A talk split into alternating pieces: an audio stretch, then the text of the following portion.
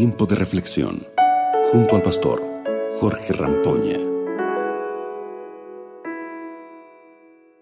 Hola, hola, qué alegría saludarlos. Estoy aquí una vez más para darles la bienvenida a esta meditación, a este tiempo de reflexión. No sé cómo está yendo tu día a día hoy, tal vez esté complicado, estás buscando alguna solución. Confía en el Señor. Entrega tu camino a Él y Él hará. Él se va a encargar de todo. Vamos. Esta es la realidad de tu vida. Esta puede ser la realidad de tu vida. Sabes, siempre habrán personas en mejores condiciones que nosotros y otras situaciones que pueden parecer inferiores a la tuya. Hablando de eso, ¿cómo está tu relación con los pobres? Con los que menos tienen. De hecho, quiero meditar contigo en este asunto. Por eso hoy quiero invitarte a que leas conmigo el texto que está en Deuteronomio, capítulo 15, versículo 11, que dice lo siguiente. Léelo conmigo. Dice así, En tu tierra nunca faltarán menesterosos, por eso yo te ordeno que abras tu mano y ayudes en tu tierra a tus compatriotas y a los pobres y necesitados. Estaba leyendo Deuteronomio 15, 11. Texto lindo, ¿verdad?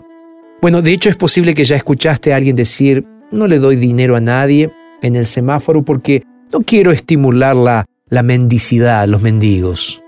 Con esto estarás diciendo que ayudas a que esta persona no pida más. ¿Será que es eso? Ahora, sabes, nuestro papel como cristianos es ayudar.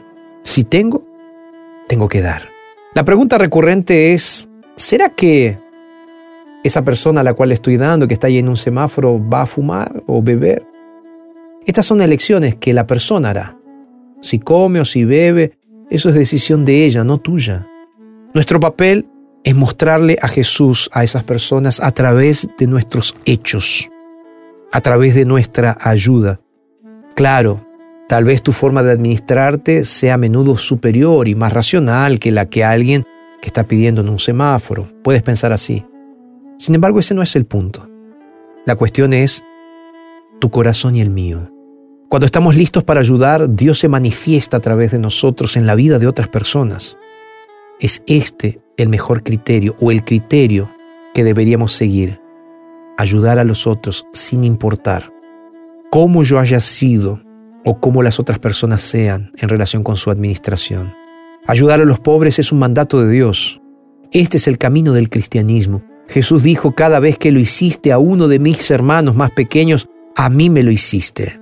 Queridos, no existimos para ser jueces de intenciones, existimos para presentar a un Dios que salva y que rescata, un Dios que no quiere que sus hijos vivan en adicción y sin embargo no les da la espalda. Si tienes la oportunidad de ser las manos de Dios para alguien en este día, por favor hazlo. Tú eres un representante de Jesús en esta tierra ayuda a aquellos que están necesitando. Esto no significa que ganarás puntos con Dios, no. Esto significa que tu corazón se transformará gradualmente hasta llegar a la semejanza del corazón de Jesús. Vamos a orar juntos. Padre, muchas, muchas gracias por este momento de reflexión, de pensamientos, de entrega. Ayúdanos, Señor, a ayudar a otros. Te entregamos nuestras vidas y lo hacemos en el nombre de Jesús. Amén y amén. Un abrazo grande, que Dios te bendiga y nos reencontramos mañana aquí en nuestro tiempo de reflexión. Acabas de escuchar Tiempo de Reflexión con el pastor Jorge Rampoña.